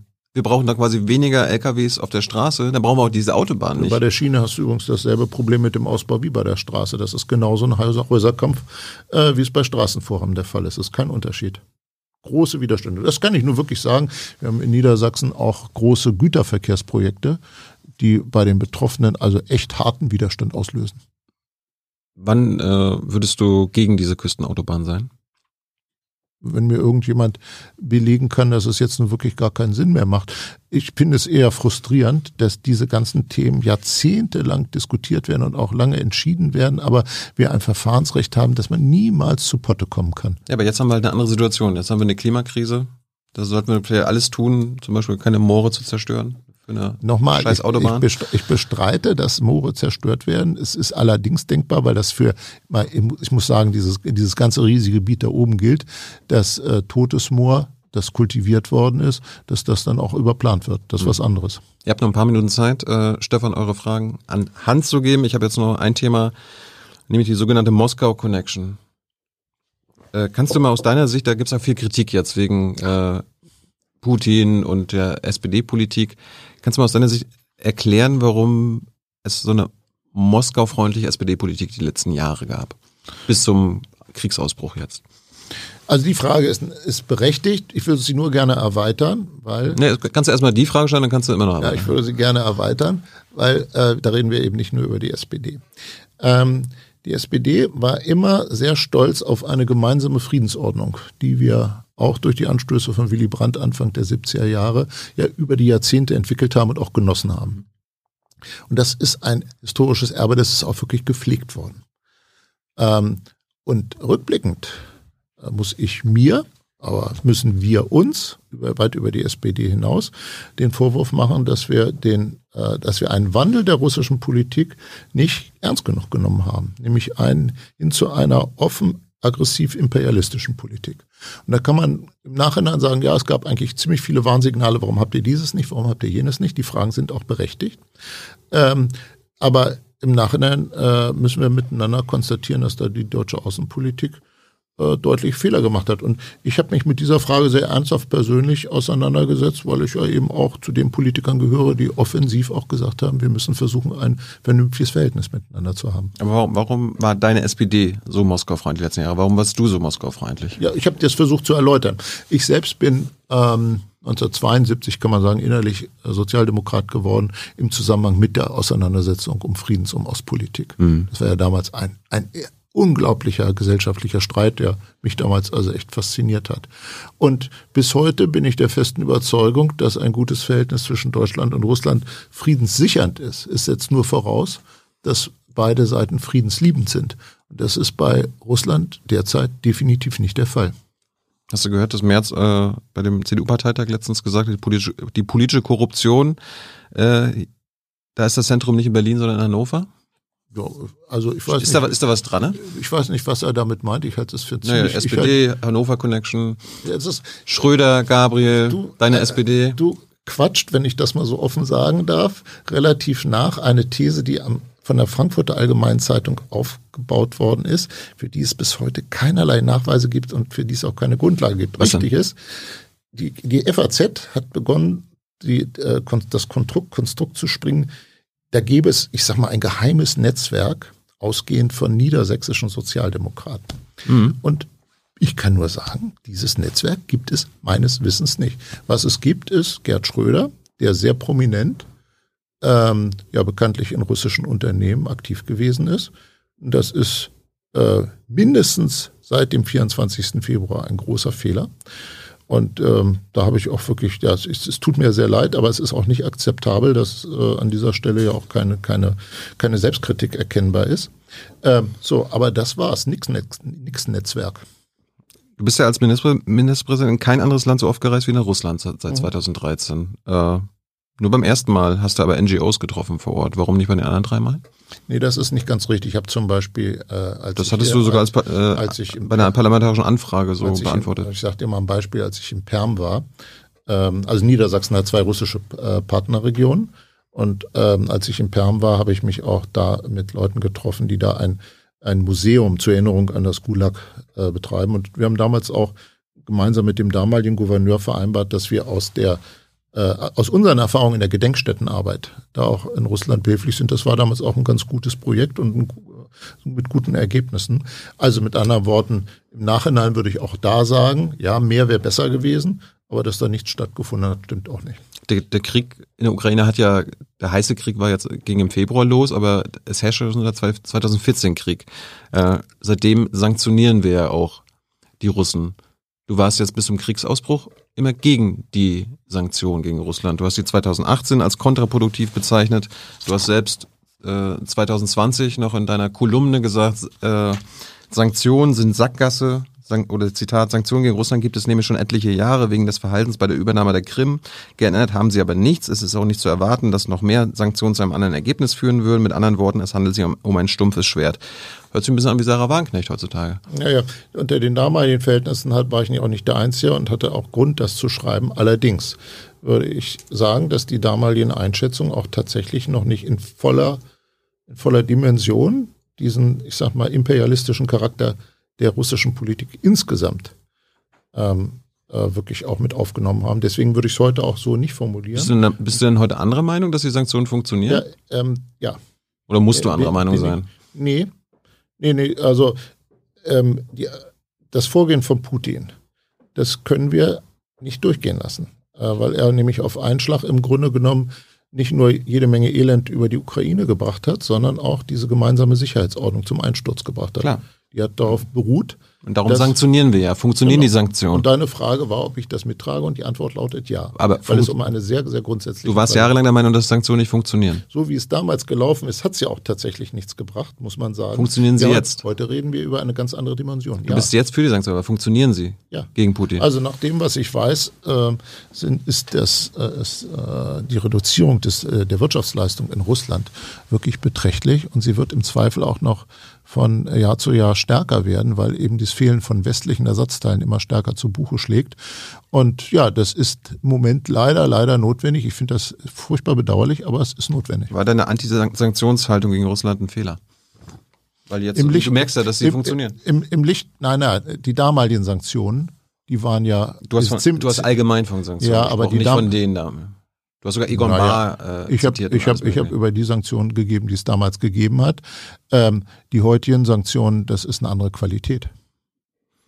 Äh, dann bist du ein bisschen schmallippig, wenn es um äh, Gespräche mit Gerd Schröder geht. Da hast du quasi eurem Landesparlament nur beantwortet äh, oder Auskunft gegeben über Gespräche, die du als Ministerpräsident mit Schröder geführt hast. Warum nicht die anderen Gespräche? Ähm, ganz einfach, weil ich, äh, sagen wir mal, Einzelheiten aus Gesprächen, wo ich Vertraulichkeit zusage und auch selber erwarte. Ich glaube, es wurde ja nicht nach Inhalten die, gefragt, die, also, sondern wann, wann da, du mit ihm kannst, geredet hast. Da kannst du aber sicher sein, dass das die nächste Frage gewesen wäre. Nee, als Ministerpräsident habe ich gegenüber politischer Konkurrenz eine Auskunftspflicht. Als SPD-Vorsitzender von Niedersachsen habe ich das gegenüber der politischen Konkurrenz nicht.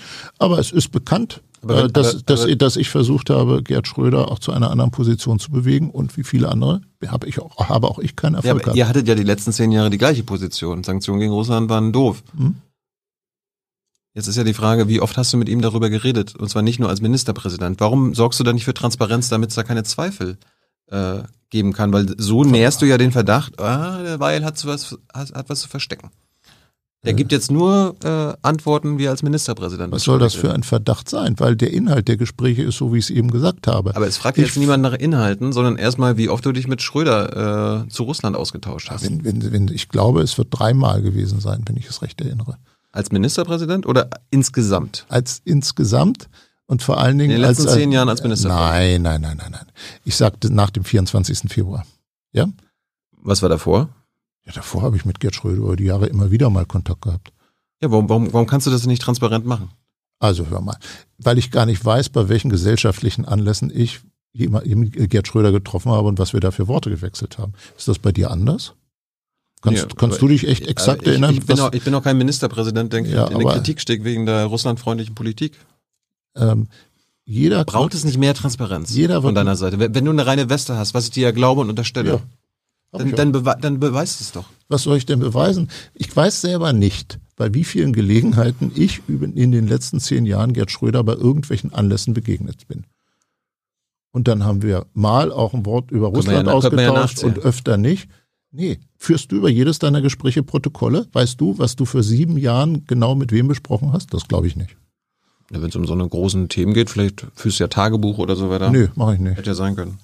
Und es wird ja auch kritisiert, dass ihr diese, äh, dass bei, bei den Kleinspenden an die SPD in Niedersachsen äh, dass ihr da keine Transparenz walten lasst. Weil ihr müsst ja auch nur äh, Summen ab 10.000 Euro genau, veröffentlichen. Ja. Es gibt ja auch kleine Spenden von russlandnahen Personen. Warum macht ihr das nicht transparent? Ja, weil wir sagen, dass wir uns so verhalten, wie das von den Parteien verlangt wird. Mhm. Aber dass auch Parteien nicht alles auf den Tisch legen müssen. Dazu stehe ich ausdrücklich. Das gilt auch für andere politische und gesellschaftliche Organisationen. Gut. Zum Schluss, letzte Frage. Ähm, deine Vorgänger als Ministerpräsident der SPD, also Schröder, Gabriel, ähm, die haben ja nach ihrer aktiven Politikkarriere äh, ordentlich Asche gemacht, äh, sitzen in Aufsichtsräten und lobbyieren. Ist das auch dein Plan? Also erstmal möchte ich furchtbar gerne weiterarbeiten. Darum be bemühe ich mich gerade sehr. Äh, Zwei Jahre noch, ne? Nein. Niedersachsen ist die Wahlperiode fünf Jahre. Ach, du willst durchziehen? Ja, dachtest, wusstest du das nicht? Ich hatte gehört, dass du nach zwei Jahren ja, äh, es wird, abgibst. Es wird ziemlich viel seltsames Zeug immer erzählt, ne? Stimmt nicht. Nein, ich habe gesagt, der Plan ist eindeutig. der Plan, der Plan kann sich ändern äh, aber ist es dein Plan, quasi, egal wann deine Zeit als Ministerpräsident endet, äh, auch zu Lobbyisten zu werden wie deine Vorgänger? Nein. Kannst du das ich, ausschließen für dich, dass du dann keine, in, in, keine Aufsichtsräte also gehst? Also da so? ich meinen Ruhestand nicht geplant habe, kann ich nicht ausschließen, was ich dann machen werde oder nicht machen werde. Aber ich kann dir sagen, wozu ich mich aus heutiger Sicht entscheiden wäre. Ich hätte Spaß auch wieder an sozialem Engagement. Hättest du heute Lust, nach deiner Karriere in Aufsichtsräten zu sitzen und zum Lobbyisten zu werden, wie deine Vorgänger? Ähm, du meinst, ob ich zur Deutschen äh, Bank gehe, ob ich bei äh, ThyssenKrupp im Aufsichtsrat bin? Nö, das wird mich nicht interessieren. Ich hoffe doch, weil das ist ja, äh, da, da kommt ja immer diese, dieser Verdacht her, ne? Schröder, Gabriel, die machen, die nutzen jetzt ihre politischen Kontakte, die sie über Jahrzehnte aufgebaut haben und machen die zur Asche. Da könntest du ja vorangehen und sagen, ja, ich, ich, ich mache das anders. Also ich bin das, ein anderer SPD-Ministerpräsident aus Niedersachsen. Ja, das unterschätzt, aber ich denke äh, ich denk mal an Sigmar Gabriel, das unterschätzt, dass der sicherlich Leute in der, in der Politik kennt, aber vor allen Dingen auch wirklich einen riesen Überblick hat, national wie international und wirtschaftlich außerordentlich beschlagen ist, dass der eine Stärkung für jeden Aufsichtsrat ist, glaube ich sofort. Persönlich du könntest doch sagen, ich mache das nicht. Ich habe jetzt bei VW im Aufsichtsrat gesessen, ja, genau, das genau. reicht mir und nach ja. meiner Karriere das, ist Schluss. Das ist ja auch der Grund dafür, dass ich sage, nee, ich habe eigentlich eine andere Planung. Sage jetzt überhaupt keine Planung, ich will ja weiterarbeiten. Aber wenn jetzt Schluss wäre, dann würde ich mich wahrscheinlich in erster Linie sozial engagieren. Und nicht in Aufsichtsräten. Ja. Stefan, vielen Dank für deine Zeit. Jetzt kommen die Zuschauerfragen. Okay. Viel, viel Spaß damit. Hey Leute, politischer Journalismus muss nicht kommerziell oder öffentlich-rechtlich sein. Podcasts müssen nicht durch grässliche Werbung finanziert sein. Jung Naiv ist der beste Beweis dafür. Damit das so bleibt, unterstützt uns einfach finanziell. Danke vorab und jetzt geht's weiter. Ja, also für die jetzt, das ist, ich glaube, fast das von der, vom Zeitpunkt her der früheste Aufzeichnungszeitpunkt seit ganz langem äh, für ein Live-Gespräch. Dafür waren und sind ziemlich viele Menschen äh, live mit dabei. Ähm, lass uns mal einen Disclaimer machen. Äh, wir kennen uns wahnsinnig lange beruflich. Nicht? Das ist so. Seit wann? Das, ich schätze, das war Mitte der 80er Jahre, Hans. Ja. Ich war, ich glaube jedenfalls, du warst der Erste, der mit mir ein Radiointerview gemacht hat. Und da war ich Juso-Vorsitzender in Hannover. Ja, Tempi Passati. Äh, aber das soll nicht kritische Fragen jetzt verhindern, äh, eigentlich äh, ganz im Gegenteil. Ich weiß doch, bei wem ich hier bin. Ja, äh, es wurde, es wurde gefragt, nochmal ganz viele aus dem Chat, muss eigentlich der niedersächsische Ministerpräsident im VW-Aufsichtsrat sitzen? Wäre es nicht wirklich besser? Da säße ein Bevollmächtigter des Landes. Ihr hättet dann die Informationen, aber du wärst frei und ungebunden gegenüber Unternehmensinteressen. ich bin auch ungebunden. Ähm, ich bin Ministerpräsident. Aber, äh, und insofern geht es mir immer um das Wohl des Landes. Ähm, aber ich kann eben wirklich aus vielen Erfahrungen, so wie ich es eben mhm. äh, gegenüber Thilo schon gesagt habe, wirklich berichten, dass es gut für das Land ist, mhm. äh, wenn da jemand ist, der ja die notwendige Power mitbringt. Und ähm, da es sich um Aufsichtsratangelegenheiten handelt, bitte ich um Verständnis dafür, dass ich da jetzt nicht ins Detail gehe. Ja, genau aber, das ist aber, der Punkt. Aber das, das ist bei mir eine sehr feste Erfahrung und da ist mir das Ergebnis in dieser Hinsicht wirklich wichtiger. Und du traust nicht einem anderen qualifizierten Bevollmächtigten mit Sachkunde, der mit dir im Kontakt stünde, zu, dass er diese Power auch entwickeln könnte. Ich bin überzeugt davon, es würde einen Unterschied machen. Bleiben wir bei VW. Äh, da fragt äh, jemand, ähm, der arbeitet bei einem Zulieferer, ich glaube das jetzt, hat sich gemeldet, hat, wir als Zulieferer des Automobilbaus, ähm, uns als Zulieferern bereitet die Inflation zunehmend Sorgen. Volkswagen passt seine Preise an die Inflation an und gewährt äh, seinen organisierten Angestellten auch dementsprechende Lohnerhöhungen. Zulieferern wird das Durchreichen der gestiegenen Kosten dagegen verwehrt. In meinem Fall besteht VW auf Vertragsoptionen, die in wirtschaftlich deutlich besseren Zeiten vereinbart wurden. Mhm. So er sagt, damit verstößt im Grunde VW seiner Auffassung nach gegen eigenes Compliance-Regelwerk, soll man sich das einfach angucken und warten, dass diese mittelständischen Zulieferer in dieser Zange, in die sie geraten, pleite gehen. Also da würde ich äh, dem Hörer empfehlen, ob er mir mal eine kleine E-Mail schicken kann. Ja. Ähm, dem würde ich gerne nachgehen, weil vom Prinzip her muss es so sein, dass man eine faire Zusammenarbeit hat. Das ist ja typischerweise auch eine Zusammenarbeit, die dann über Jahrzehnte ist und äh, da braucht man, muss man auch gegenseitiges Vertrauen haben. Das gilt auch ausdrücklich mhm. dann eben für den Automobilhersteller. Ähm, deswegen, wenn es richtig ist, so wie er es schreibt, dann gehe ich dem gerne nach, aber er möge mir bitte schreiben. Gut, äh, derjenige, der uns geschrieben hat, wird wissen, wer er ist und er wird auch wissen, wie man Stefan Weil erreichen kann. Ja, das äh, über, über ein E-Mail-Staatskanzlei, ja. das ist kein Problem. Okay. Dann wird gefragt, äh, hat der, hat VW, ähm, nee, hast du äh, Mitspracherecht beim Börsengang äh, von Porsche, du oder das Land? Ja, ja, das sind Aufsichtsratsentscheidungen und mhm. ich bin Mitglied des Aufsichtsrats. Also ja. Gibt es klare und verbindliche Aussagen zum A. Atomausstieg und zu möglichen Koalitionen nach der Wahl zur Regierungsbildung in Klammern ohne großes Geschwafel bitte? ich gebe mir Mühe. Also ich will Rot-Grün nach den Wahlen haben mhm. und ich bin äh, gegen den Weiterbetrieb des AKW in Lingen auch jetzt schon, also nicht jetzt in diese Notfallreserve mit einbeziehen? Ist das ein Wahlkampfgeschenk an die Grünen? Nee, das ist wirklich eine Auseinandersetzung mit der Sache selbst. Zum einen sind wir in Niedersachsen in einer wesentlich besseren Versorgungslage als zum Beispiel süddeutsche Länder. Mhm.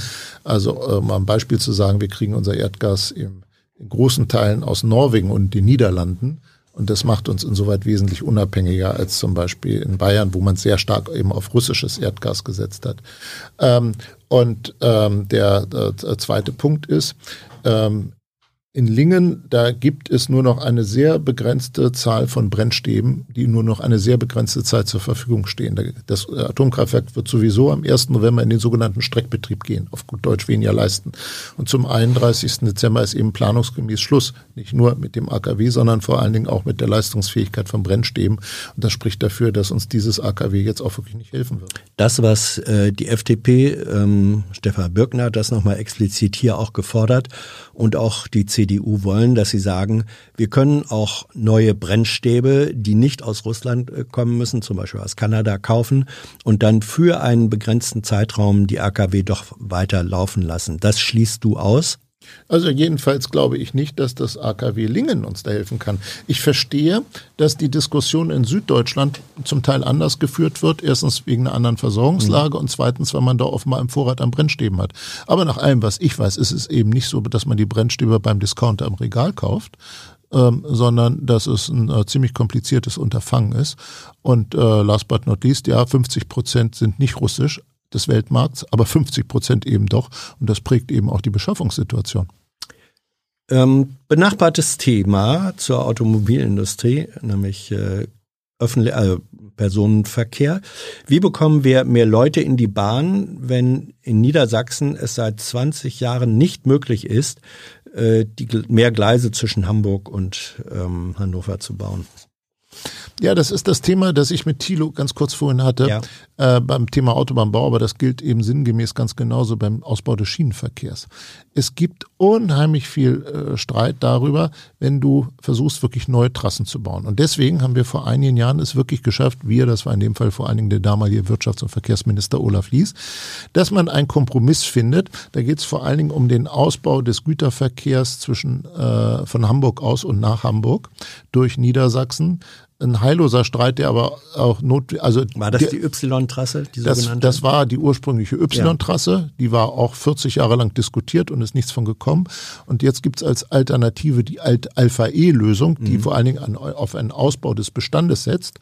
Dafür bin ich sehr, die Bürgerinitiativen machen damit und eigentlich ist da jetzt die Tür offen, aber jetzt fängt die Bahn auf einmal an, wieder neue Planungen für eine absolute neue Trasse zu machen. Davor kann ich nur dringend abraten und ich habe dem Bundesverkehrsminister auch geschrieben, aus Niedersachsen gibt es dazu keine Zustimmung. Ähm, das heißt, wenn du immer wieder von vorne anfängst zu planen, anstatt einmal einen gefundenen Kompromiss auch mal zu akzeptieren, dann darfst du dich nicht wundern, wenn es nichts wird. Fortführung des 9-Euro-Tickets. Ähm, Gibt es eine Chance, dass die Länder da mitmachen, vielleicht nicht auf der Basis 9 Euro, aber Berlin hat zum Beispiel ähm, sozusagen als Zwischenlösung gesagt, wir machen 29 Euro. Äh, ist sowas für Niedersachsen und auch für andere Länder denkbar? Also ich würde erstens unbedingt gerne weiter bei einem bundeseinheitlichen Ticket bleiben mhm. wollen. Das finde ich ist wirklich ein echter Fortschritt, der dadurch das 9-Euro-Ticket entstanden ist. Und beim Preis, da hat der Bund gesagt, er gibt 1,5 Milliarden rein, wenn auch die Länder 1,5 Milliarden geben. Da wäre Niedersachsen auch mit dabei. Ähm, das heißt, wir hätten für Niedersachsen zusätzlich 300 Millionen, aber das 9-Euro-Ticket zum Vergleich hätte über das ganze Jahr hinweg eine Milliarde gekostet. Also wir werden nicht diese 9 Euro halten können. Und wo man dann am Ende landet, bei 29, 49, 69 oder was da sonst mhm. noch alles aufgerufen ist, kann ich nicht sagen. Ich hoffe, dass da die Verkehrsminister mhm. möglichst schnell zum Ergebnis kommen. Wenn dich das Bauchgefühl eines politischen Journalisten, äh, äh der auch viel ÖPNV benutzt, interessiert, ich glaube, 29 Euro wäre eine Marge, die akzeptiert würde, weil das ist im Grunde ein Euro pro Tag. Das ist eine symbolische Größe. Ich glaube, die würde auch von vielen Menschen eher akzeptiert werden als das, was an anderer Stelle diskutiert wird. Das geht ja 59, 69 Euro. Das wird zu teuer. Aber, aber vielleicht lass mich eins ergänzen. Ja. Äh, in so einem Flächenland wie Niedersachsen kannst du nicht nur auf den Preis gucken, mhm. sondern ähm, wir wissen aus Umfragen, dass die Mehrheit unserer Leute sagt, naja, 9-Euro-Ticket ist alles schön und gut, aber überspitzt formuliert, was nützt mir das, wenn morgens und abends einmal der Bus kommt? Ja. Und deswegen müssen wir mindestens ja. auch handlungsfähig sein, um den ÖPNV in der Fläche attraktiver zu machen, insbesondere durch Rufbusse. Ich finde, dass Rufbusse eine echt gute Perspektive da sind. Also Fürs Flächenland kann ich sagen, ja, sind wir gerne mit dabei beim bundeseinheitlichen Ticket zu einem niedrigeren Preis, aber wir müssen auch nach wie vor noch die Möglichkeit haben, den Verkehr im ländlichen Raum besser zu machen. Wie willst du zukünftig die chronisch defizitären Finanzen der Kommunen verbessern? Ja, das ist nicht ganz so. Die Kommunen haben in den letzten beiden Jahren wieder rote Zahlen geschrieben, in den, ich glaube, zehn Jahren davor schwarze Zahlen in Niedersachsen. Also ich will mich jetzt auf die mhm. Zahlen nicht genau festlegen, aber jedenfalls äh, doch eine relativ lange Zeit. Und ähm, wenn wir ähm, es schaffen, da wieder wirtschaftlich an dem anzuknüpfen, wo wir vor der Krise gewesen sind, dann werden auch die niedersächsischen Kommunen das wieder, äh, glaube ich, wesentlich besser hinkriegen. Ähm, also es ist kein Vergleich mit der Situation, die ich mal zum Beispiel Anfang der 2000er Jahre erlebt habe.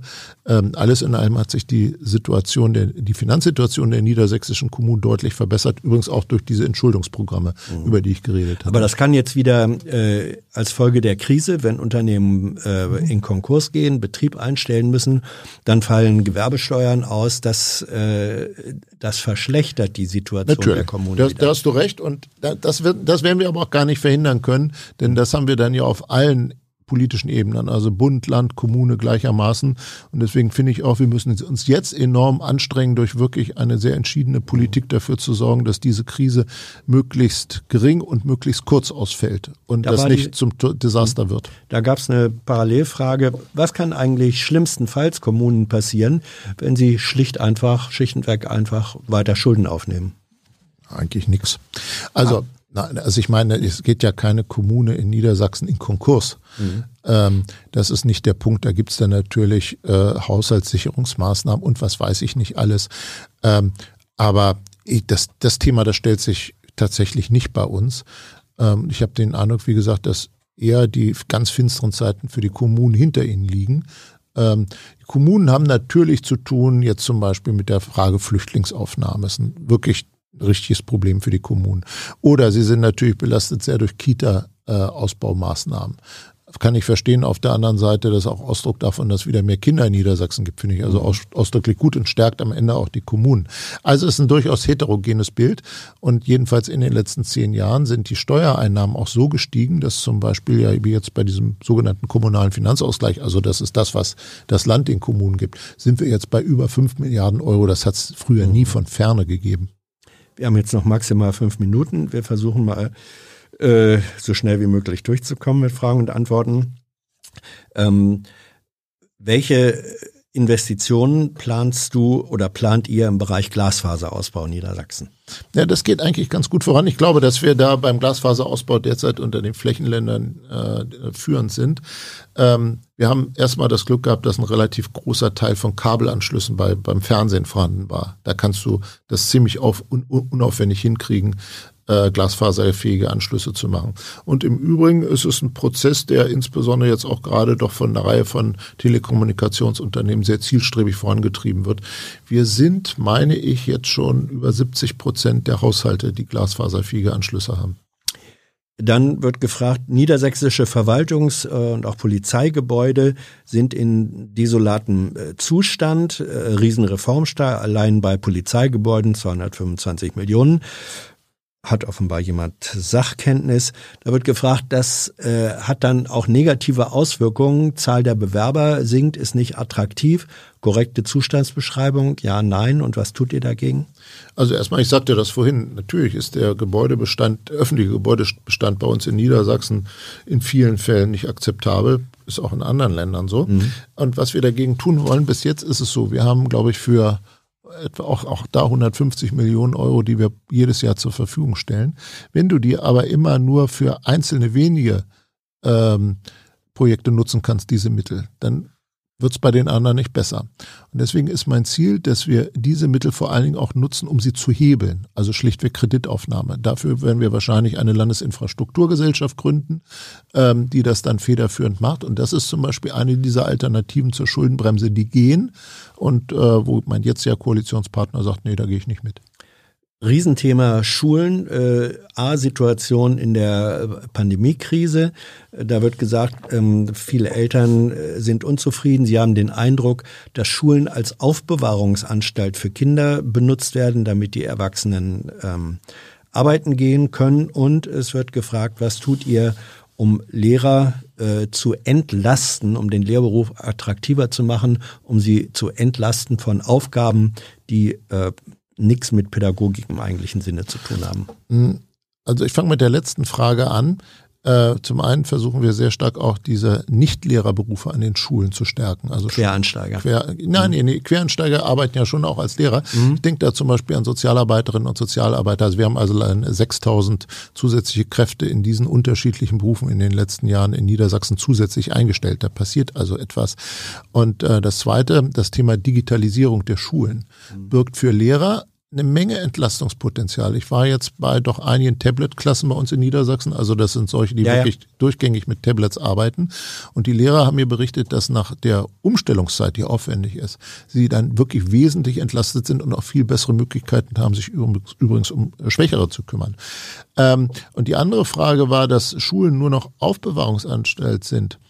Also äh, mir berichten Lehrer, dass sie zunehmend Eltern erleben, die geben ihre Kinder gewissermaßen ab mit dem Hinweis, erzieht mal unsere Kinder, das geht mich jetzt erstmal nichts an, das ist eure Aufgabe. Also etwas, was nach meinem Verständnis vorwiegend auch mit in Familien stattfinden soll.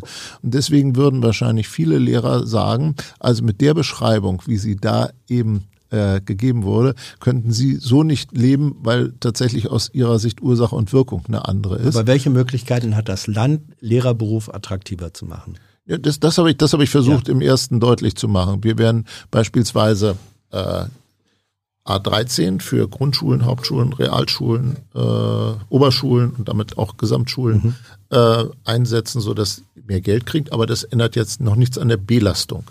Ähm, und äh, wir wollen dann insbesondere eben durch diese nicht-pädagogischen, also die Nicht-Lehrerberufe an den Schulen, Lehrer auch entlasten, damit sie sich auf den Unterricht konzentrieren können. Das ist eine immer wieder erhobene Forderung von Lehrerinnen und Lehrern und das kann ich auch gut verstehen. Äh, Frage zum Umwelt- und Naturschutz. Wie willst du oder wollt ihr konkret Moore und Flüsse renaturieren? Es gibt viele Projekte in Niedersachsen. Ähm, die sind nur allesamt, aber das liegt in der Natur der Sache, eben ziemlich zeitaufwendig. Mhm. Und ganz prinzipiell kann man sagen, dass wir beim Naturschutz in Niedersachsen etwas geschafft haben, ähm, was ich eigentlich offen gestanden nicht für möglich gehalten hätte. Nämlich da gibt es ja immer eigentlich normalerweise einen sehr harten Gegensatz zwischen Landwirtschaft und Naturschutz. Und äh, wir haben es geschafft, mit dem sogenannten Niedersächsischen Weg dann einen gemeinsamen äh, Korridor zu finden, der am Ende heißt, insbesondere da, wo äh, Landwirte darauf verzichten, ihre Flächen zu bewirtschaften, sondern für Naturschutz zur Verfügung zu stellen, gibt es auch ein öffentliches Entgelt dafür. Mhm. Also das ist ein bisschen das, was ich vorhin beim Thema Landwirtschaft mit Thilo versucht habe deutlich zu machen. Und äh, das ist, glaube ich, der richtige Weg, damit wir in den nächsten Jahren dann immer schneller vorankommen. Drei letzte Fragen. Wird Niedersachsen äh, der Cannabis-Legalisierung im Bundesrat zustimmen? Weiß ich nicht. Wir haben noch keine Vorschläge der Bundesregierung, aber ich gebe offen zu, ich bin nicht der größte Freund davon. Und zwar deswegen, weil wir haben ziemlich viele Suchtstoffe in unserer Gesellschaft. Kann man sagen, da kommt es jetzt auf einen mehr oder weniger nicht an. Aber vielleicht ist es auch schon zu viel, was wir derzeit an Suchtstoffen in unserer Gesellschaft haben.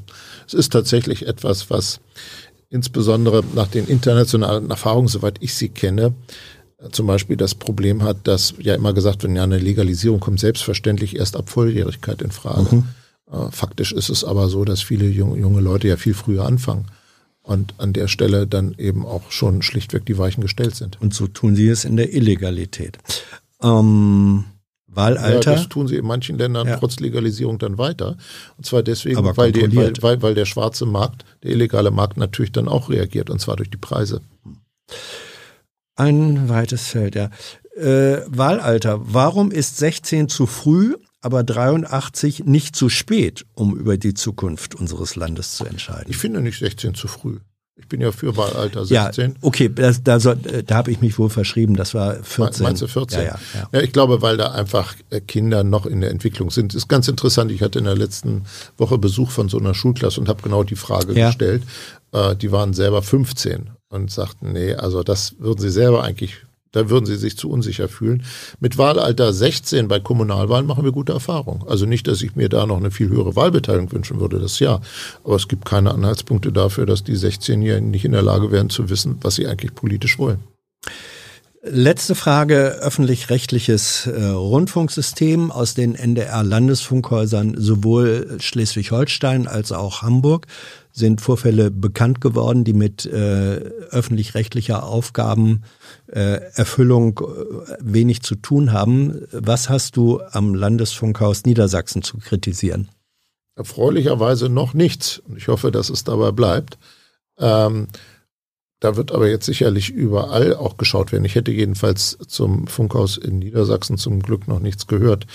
Ähm, ganz grundsätzlich ist es aber so, dass wir in der ARD natürlich ganz andere Regeln auch brauchen. Welche? Da, da macht im Moment jeder, was er will und es braucht gemeinsame verbindliche Compliance-Regelungen und es muss auch sehr viel stärker beispielsweise Vier-Augen-Prinzip gelten etc. Äh, da wird es sicherlich interessante Gespräche zwischen den Ländern und den Anstalten geben, was die richtigen Lehren sind aus ja, den Skandalen, die wir jetzt erleben. Ähm, eine der Kritikpunkte an den öffentlich-rechtlichen Anstalten ist ja, dass in aller Regel ähm, die den jeweils Regierenden eher zugeneigt sind, äh, als Opposition oder so, so gefragt, könntest du es überhaupt merken, wenn zum Beispiel der NDR speziell äh, in Niedersachsen ähm, mit dir und äh, deiner Partei pfleglicher äh, oder wohlwollender umgeht als mit anderen? Also ich merke es leider nicht, muss ich sagen. Äh, leider. Das spricht dafür, dass die journalistische Qualität beim NDR Funkhaus in Hannover stimmt. Ähm, also es ist völlig klar, die müssen kritisch und unabhängig in der Berichterstattung sein, sonst kann es auch gar nicht funktionieren.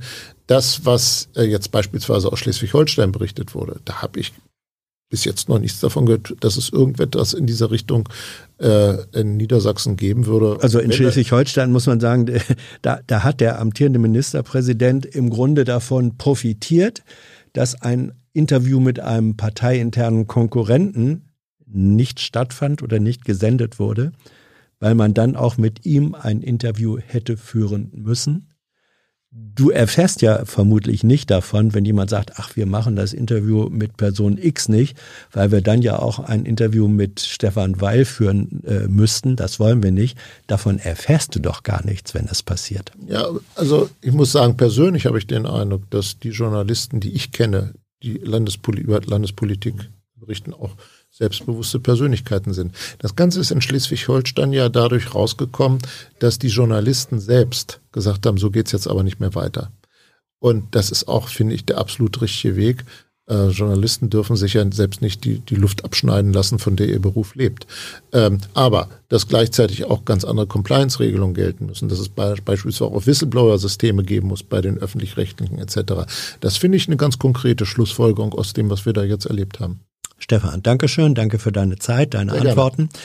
Danke für eure Fragen, euer Interesse und eure Unterstützung, ohne die, ihr wisst es, es dieses Format nicht geben würde.